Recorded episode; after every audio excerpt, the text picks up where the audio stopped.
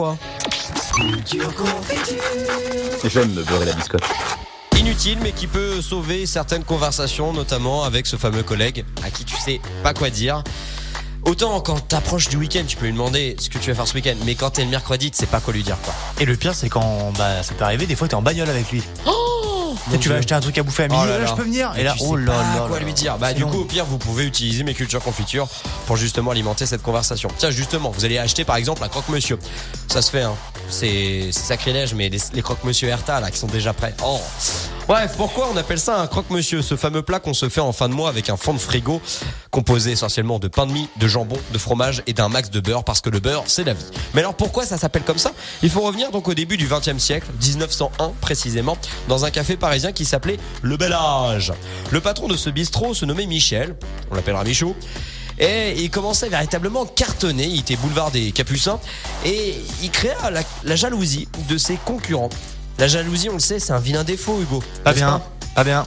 et surtout, ça fait faire des choses surprenantes, des, des choses surprenantes aux jaloux. Les autres euh, bistrots du boulevard ont lancé donc une fausse rumeur concernant le patron de ce bistrot. La rumeur, c'était quoi, devine? Bah, qui était cannibale. Qu'il était cannibale complètement, qu'il ne fallait pas aller manger chez lui, sinon c'est vous qui finirez par être mangé. Un jour, Michel le patron n'avait plus de pain dans son bistrot. Il a donc dû improviser.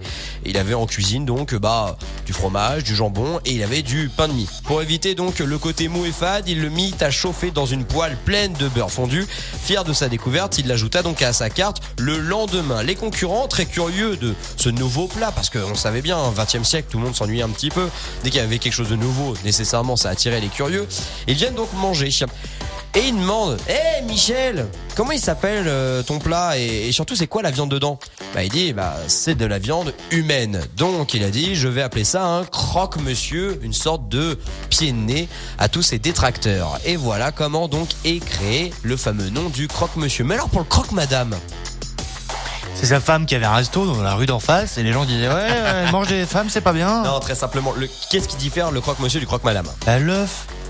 Et il fait penser à quoi l'œuf Un peut-être un, vent, un ventre en- enceinte, une femme enceinte. Non, à une poitrine, une poitrine féminine. Enfin en l'occurrence un poitrain. Oui, du coup. ouais. un sein quoi.